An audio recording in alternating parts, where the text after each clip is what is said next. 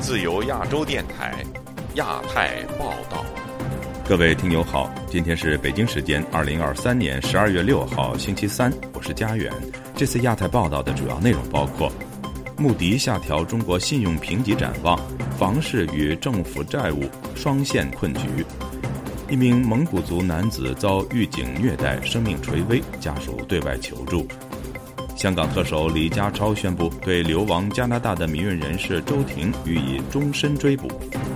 香港民主派政党社民联举办郊游，却遭警方以涉嫌违反国安法调查。台湾外长吴钊燮表示，中国利用混合手段试图影响台湾大选。接下来就请听这次节目的详细内容。国际著名评级机构穆迪星期二将中国主权信用评级展望从稳定下调为负面，并警告中国地方政府的债务风险。房地产行业危机等正在加深，有学者指出，此举将产生连锁反应，进一步阻碍中国的经济复苏。以下是本台记者经纬的报道。据路透社报道，国际信贷评级机构穆迪周二宣布，维持中国主权信用评级不变，但将评级展望从稳定下调至负面。穆迪在声明中表示，此次降级反映了越来越多的证据表明，中国当局不得不为负债累累的地方政府和国有企业提供更多金融支持，这对中国的财政和经济状况构成下行风险。穆迪还表示，对中国的评级展望调整还反映出与结构性和持续较低的中期经济增长及房地产行业持续缩减相关的风险增加。穆迪同时预测，中国二四年和二五年国内生产总值增速将放缓至百分之四。纽约城市大学政治系教授夏明分析指出，穆迪此举势必引发连锁反应，阻碍中国通过国际融资和吸引外资来提振经济复苏的努力。市场经济了，那么它需要呃建立它的这个可信度，而穆迪呢作为世界上三大的那个信誉评估公司了，那么它的影响当然是非常大的。如果大家都认为你是一个破落户，谁也不会把钱贷给你，投资的话也都不会过来。当就是穆迪呢，呃，告诉大家中国呢是目前是一个风险区，那么这样的所有的投投资的很多的资本走向了，也就会绕过中国，影响直接的就是说中国融资也好，要吸引外资也好，还有就中国的在全球各地的上市的中国股的公司，那么都会受到那个非常大的一个打击。中方对穆迪上述调整反应强烈，中国财政部有关负责人对此表示感到失望，并称中国经济保持稳中向好态势，且房地产和地方债务风险可控。受困于房地产市场信贷危机加深、地方政府债务岌岌可危、全球经济增长放缓和持续紧张的地缘政治局势，疫情后的中国经济难以实现强劲复苏。中国央行行长潘功胜上周也公开承认，中国应通过结构性改革转变过度依赖基础设施和房地产投资的传统增长模式。与此同时，据第一财经披露的中国发债数据显示，今年前十一个月，中国发行地方政府债券总计约九点一四万亿元人民币，这一规模首次突破九万亿元关口，远超去年全年的发债规模。报道指出，中国地方政府目前主要靠发行再融资债券偿还存量债务，并未安排财政资金用于偿还。此举是响应中央一揽子化解地方政府债务风险的方案，通过发行再融资债券实现展期降息，缓释风险。旅美财经学者郑旭光告诉本台，土地出让收入大幅缩减，地方中小银行融资平台作为政府钱袋子也岌岌可危。在这种情况下，以债救债只是奉行拖延政策，这个会造成一个通货膨胀。那通货膨胀会影响社会稳定。如果说通货紧缩的话，利率会大涨。风险肯定是在增加，但是也是在推后，就是这个雷越来越大。《华尔街日报》也警告说，中国巨额隐性债务的问题已到了紧要关头。一旦中国经济陷入通缩，地方政府在支付债务利息和本金方面将难以为继。自由亚洲电台记者经纬华盛顿报道：内蒙古锡林格勒盟蒙古族男子阿拉木斯因为参与斗殴，多年前被判刑十五年。近期。阿拉穆斯的姑姑发视频揭发狱警虐待阿拉穆斯，每天只给他一个馒头果腹。阿拉穆斯目前生命垂危，详情请听记者古婷的报道。阿拉木斯的姑姑日前发布一段视频，这位女士用蒙古话说：“阿拉木斯被关押在呼和浩特市第三监狱，遭到狱警殴打，导致严重受伤，目前危在旦夕。”锡林郭勒盟一位蒙古族教师本周二告诉本台。现年二十八岁的阿拉木斯早年涉打架斗殴，被判刑十五年。他在服刑期间拒绝认罪和指控狱方人员虐待，遭到殴打和刑讯逼供。他说：“我也听说刑讯逼供、直接打和他会有外伤吗？有一个小孩，他爸好像是通辽市的公安局的，他警察打人的时候就用针去扎，因为针针眼看不出来嘛。因为你直接打的话，他有外伤嘛，能看出来。”他爸好像警察局的，回家说过，还是小孩听听见的，说说来着，那是很早以前。据民生观察网站十二月三日消息，阿拉木斯在呼和浩特第三监狱被关禁闭室，遭受折磨近两个月，目前生命垂危。报道说，阿拉木斯入狱十年来始终拒绝认罪，受尽狱卒折磨。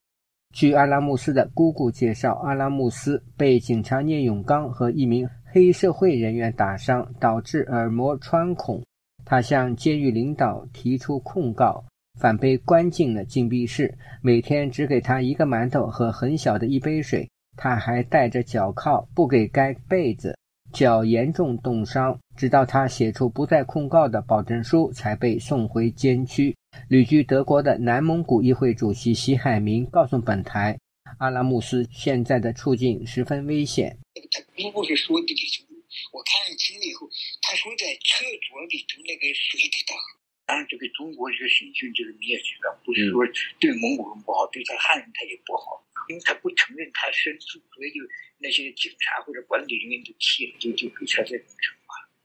所以他们呼呼就呃说那就是呃救救他，就大家呼吁就是。席海明说，二十多年前蒙古族青年。达布希勒图被含冤处死后获判无罪。如果把这两个案件联系起来，说明当地司法机关存在严重的问题。中国出现过不少冤假错案，毒奶粉受害患儿父亲郭丽就是著名案例。郭丽被广东省潮州市公安局勾线入狱五年，出狱后向广东省法院提出申诉，高院终审裁定郭丽无罪。郭丽告诉本台，他在服刑期间，狱方人员为了逼他认罪，遭到拒绝后，他被迫喝下水道的水、发霉的米饭。他说：“阿拉木斯因拒绝认罪，受到狱警迫害的可能性很大。”那行的，这个可能性非常大，特别是不认罪的，只要你认罪伏法。只要你写悔过书，那你一切都可以正常。但是如果拒不认罪，那你得到的处遇那一定是严厉的，包括饥饿呀，喝着这水沟水啊、地沟油啊，连菜都没有，没有盐这个菜里头。郭丽说：“面对冤案，在监狱中只有承受，以死抗争，出狱后才会有申诉翻案的机会。目前，郭丽正在向中国最高法院申请国家赔偿。”自由亚洲电台记者古婷报道。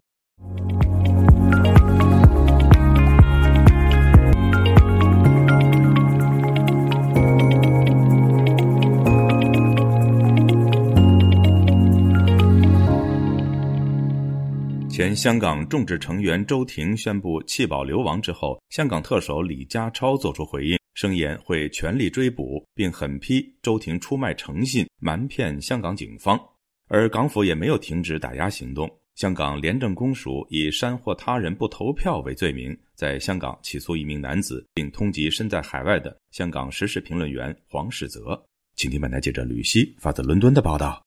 被指涉嫌勾结外国势力的周婷宣布留在加拿大，拒绝按照香港国安的要求回港报道以后，连日以来向多国传媒诉说过去三年的非人生活。三年以来，港府虽然没有正式以港区国安法起诉他，却一直扣起他的护照，并持续监控他，连找工作。开银行账户，甚至租房子都有困难，使他罹患忧郁症和创伤后压力症候群。身在加拿大多伦多的他表示，现在终于体会到什么是免于恐惧的自由。I I just don't understand as as a Hong Kong person. 我只想自由的生活。我不明白，作为一个香港人，为何自由是如此难以争取。过去三年的经历，特别是在今年，我真正明白。何谓免于恐惧的自由？我过去三年都活在恐惧中。香港特首李家超周二狠批周庭是弃保潜逃的逃犯，扬言警方会全力追捕。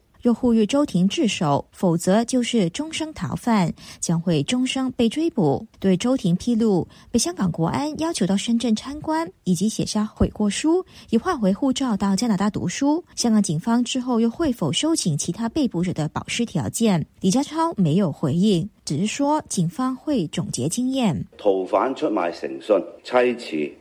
弃词找借口去欺骗同情，尝试自我制造光环，行为可耻。警方尝试宽大处理这个良好意愿，却换来瞒骗。相信最失望的是尝试宽大处理的人员。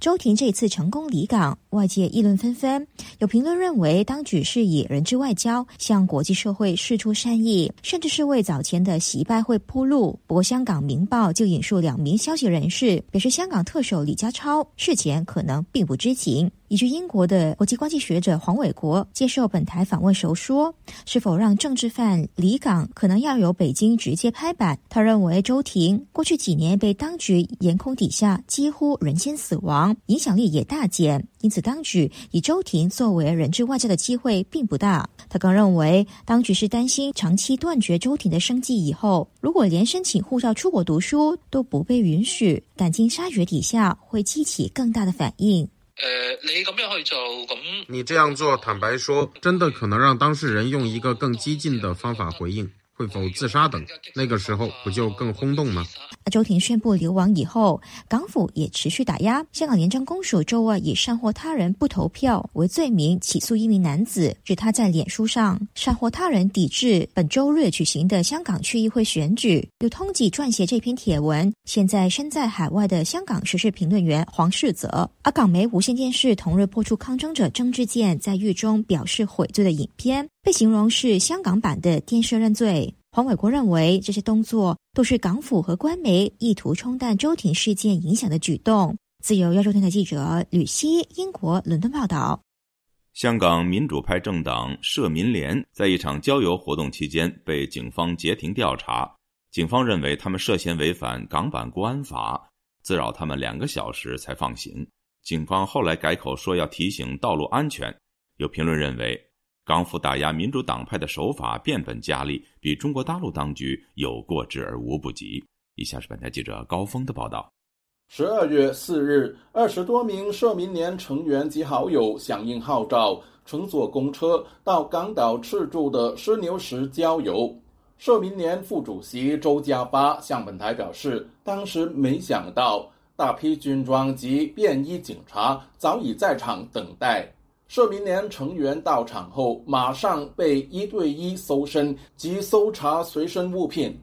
下公车就会看到有二十多个警员呢，有一些是有呃制服的，有一些是普通衣服的，怀疑我们有一些呃煽动的意图，涉嫌呃违反国家安全。很仔细的，真的要翻开你的袋子，可能担心我们带带什么鬼东西，找了老半天。其实也只是二十多人嘛，你要呃看清楚我们你有什么，真的要需要花两个小时，我们结果也没没办法走上去，因为天都已经开始黑了。扰攘两个小时后，社民连一行二十多人才获得放行，没有人被捕。周家发说，香港即将举行区议会选举，估计当局担心有人在选举前夕闹事，才向民主派政党开刀。大部分的政治团体在香港都已经，呃，解散了，大家也没有这个心情再去管理政府的很多烂事情了。你作为香港现在剩余不多的呃政治团体，我们也只能呢看一步走一步。我十年前、十多年前还在大学的时候，真的没想过香港会这样子。那时候想的就是，终有一天我们可以有一个公开、公平的选举嘛？怎么会想到会发展到这样子？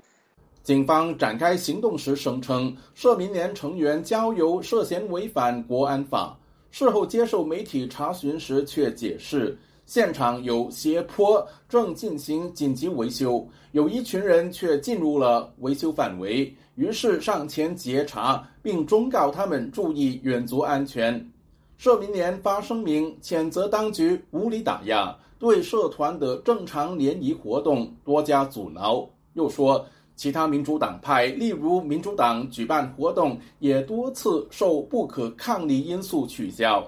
日本东京大学访问研究员潘家伟形容，香港警方针对社民联采取的行动比中国大陆更中国大陆。其实真的比在中国大陆一些情况来讲还要夸张，管得更严，管得更多。确实已经把香港所有的一些法治的一些精神都完全是违背了。说明呢，他们完全不会让呃香港的公民社会存在，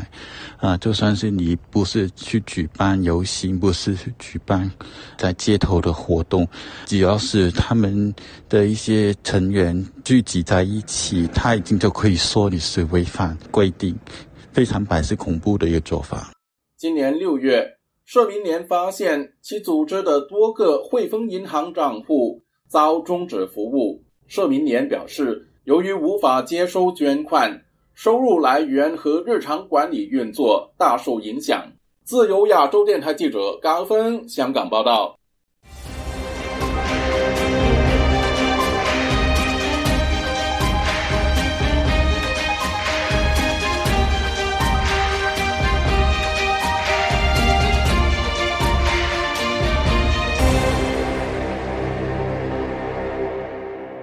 据台湾媒体报道，中国介入台湾2024总统大选所采取的方式就是省市对口认养模式，也就是点对点拉拢台湾的县市村里长。全台有超过上千名村里长被安排到中国接受统战招待。他们的陆委会表示，相关案件已经进入司法侦办。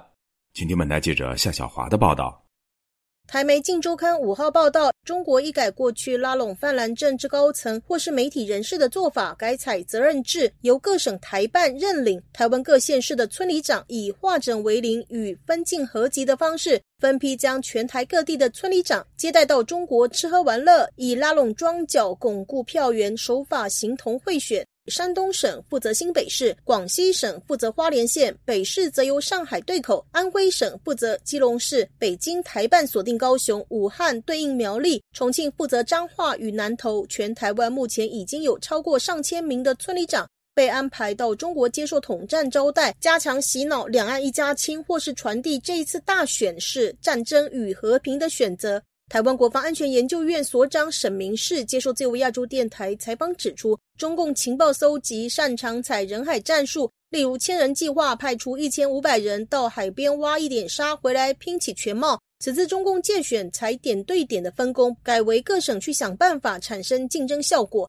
沈明世提到，香港学运女神周婷也曾被带去深圳看改革开放的建设，但这对她起不了作用。台湾的人民其实过去有很丰富的经验，就就说哦，呃，人家会选，你钱照拿，这个票不一定要投他。会不会这些旅游去了以后回来，他票还是照投他的？因为这边投票是攸关他的生活方式，攸关他的自由民主价值。那到那边去游览是纯粹去游玩，那你要给我优惠，那是你的事。他并不会构成说他心里的负担，或者是有跟他有什么样的承诺。沈明世认为，必须担心的是，各省政府在交流过程中对台湾的各县市建立起联系管道，未来中国很可能借由这些人际网络或施压曾经被招待的对象，做符合中国要做的事。《镜周刊》另外指出，中国还透过广东、四川、江西等台办拉拢台湾士农工商各界人士，借由所谓的青年融合、基层融合、经济融合等六大区块，举办两岸学生棒球联赛、台商讲堂、公庙民俗交流以及农特产品展销等活动，企图影响台湾大选。今年下半年已经邀请了全台三千名的青年、公庙负责人、工商界和媒体界等代表赴中交流。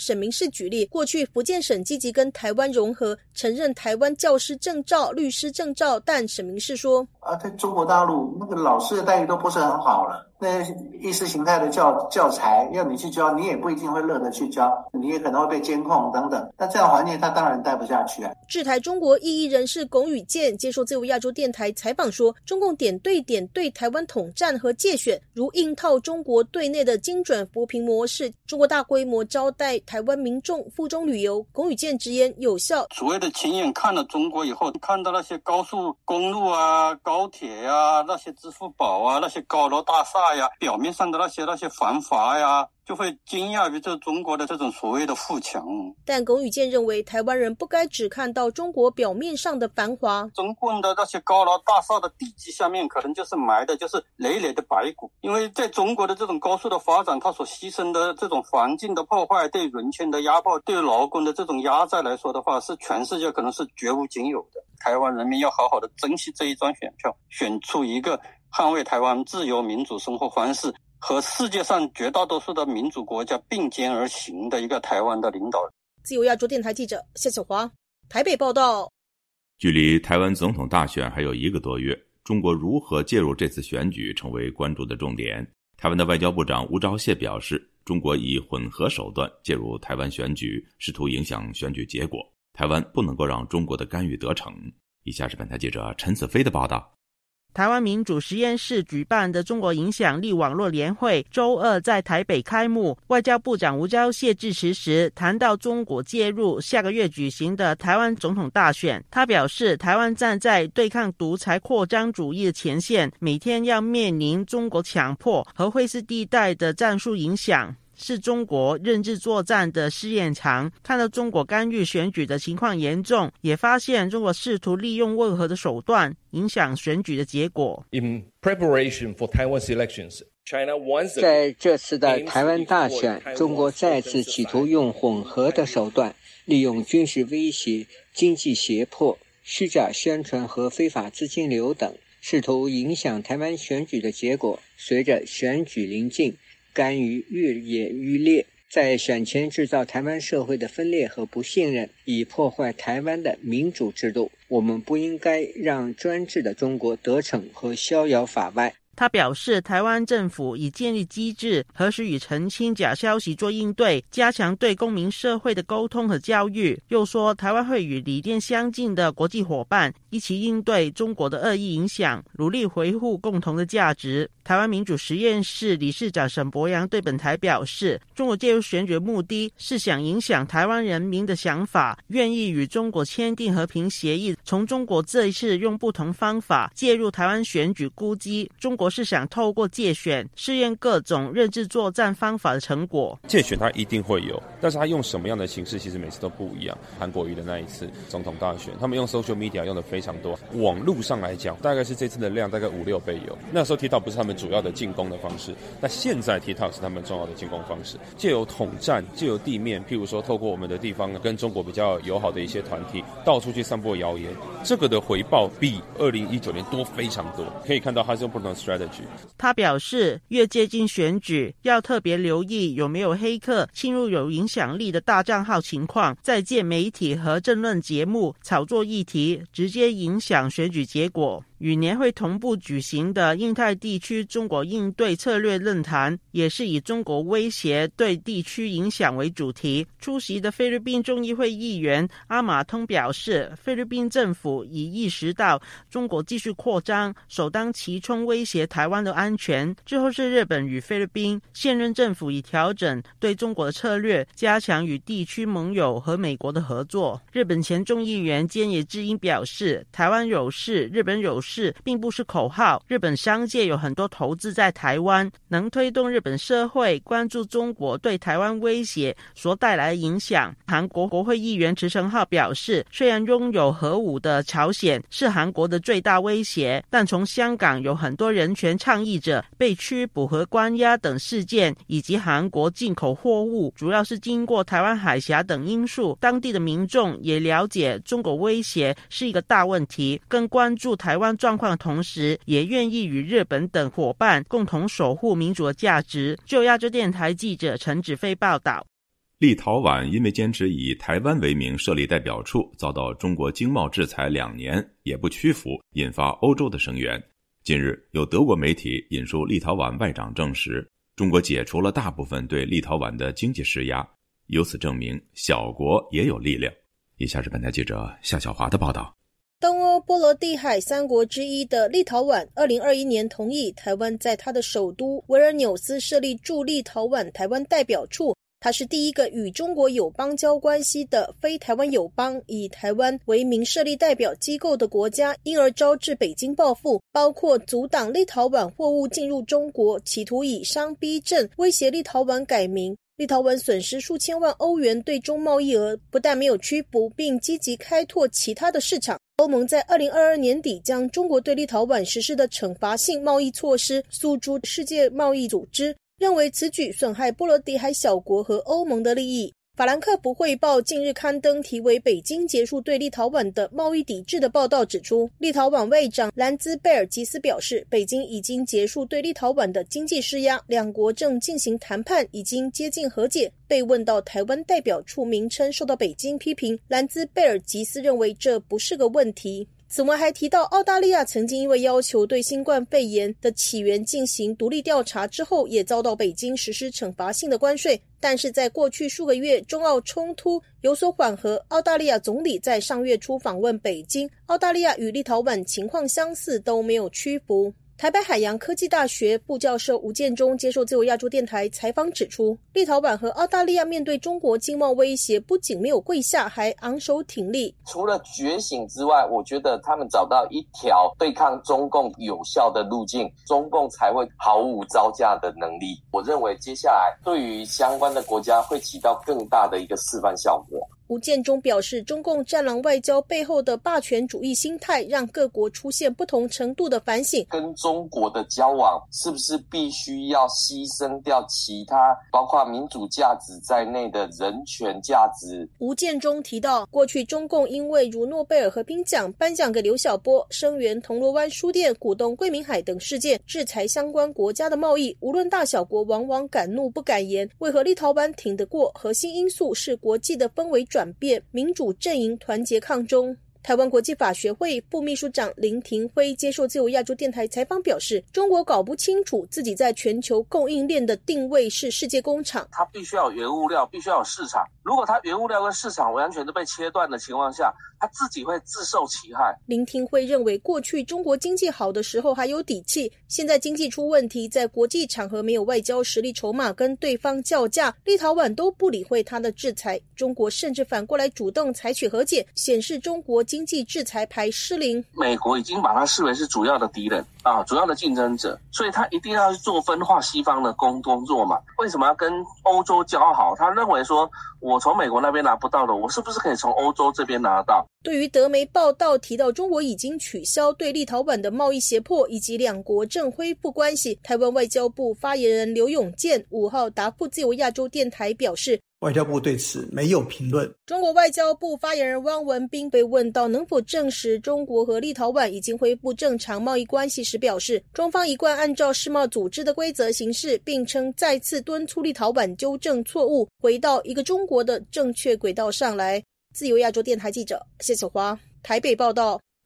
听众朋友，接下来我们再关注几条其他方面的消息。就在中国面临倒闭潮、裁员潮和失业潮冲击之际，中国教育部统计显示，二零二四年中国普通高校应届毕业生规模预计达到一千一百七十九万人，同比增加二十一万人，将再创新高。据中国官媒报道，中国教育部、人社部。十二月五号召开会议，对做好二零二四届全国普通高校毕业生就业创业工作进行部署。教育部在会中发布了以上统计数据。